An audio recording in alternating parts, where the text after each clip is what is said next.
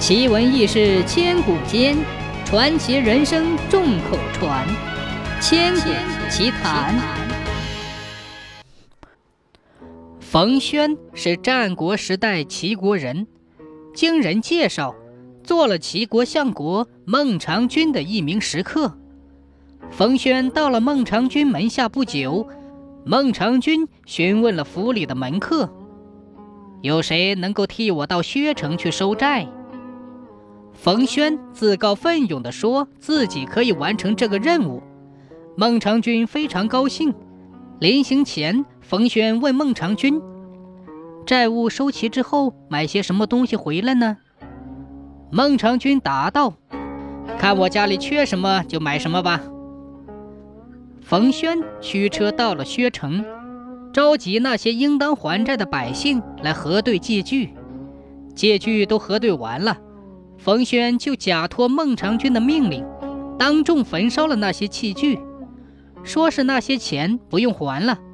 老百姓非常感动，齐呼万岁。冯轩回来之后，孟尝君问他：“债收齐了吗？你买了些什么东西啊？”冯轩答道：“都齐了。您说家里缺什么就买什么。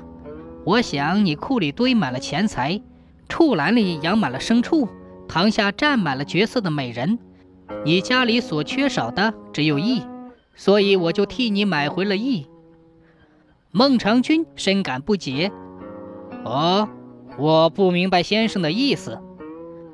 冯轩说：“如今您只有一块小小的薛城，却不能抚育爱护那里的百姓，反而用商贾的手段向百姓取利。”我私自假传你的命令，把借款赐给百姓，并烧了他们的借据，百姓齐呼万岁。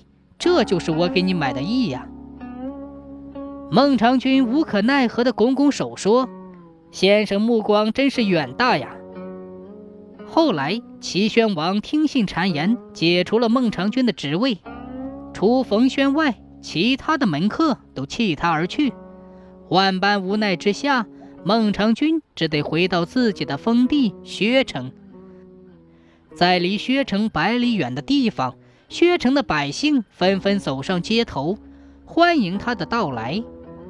孟尝君对冯轩说：“先生替我买到了义，到了今天，终于见到了它的作用。”冯轩说：“狡兔准备了三个洞穴，方能免于一死。”您至少也得有三个安身的地方，才能高枕无忧啊。过了一段时间，冯轩到秦国去游说，他对秦昭襄王说：“齐国之所以变得这么强大，全靠齐国相国孟尝君。现在齐王免了他宰相之职，如果秦国能重用孟尝君，他一定会全力辅佐大王，让秦国变得更加强盛。”秦王就准备了两千两黄金，派了十辆马车去迎接孟尝君。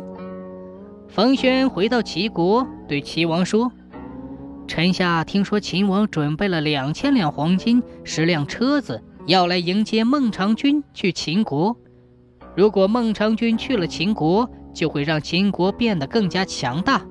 大王还是抢在秦国使者之前，去薛城把他请回来，恢复他宰相的职位。”增加他的封邑，那么秦国的阴谋就会被挫败。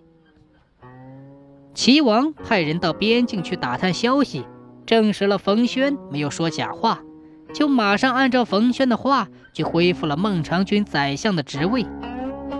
这时，冯轩又对孟尝君说：“你还得去向大王要一些祭器，在薛城建立宗庙，那么你的地位就不会被动摇了。”宗庙在薛城建好之后，冯轩对主人说：“一切已经准备好了，你将不会有什么忧患了。”此后，孟尝君在齐国当了几十年的相国，再也没遭受过祸难。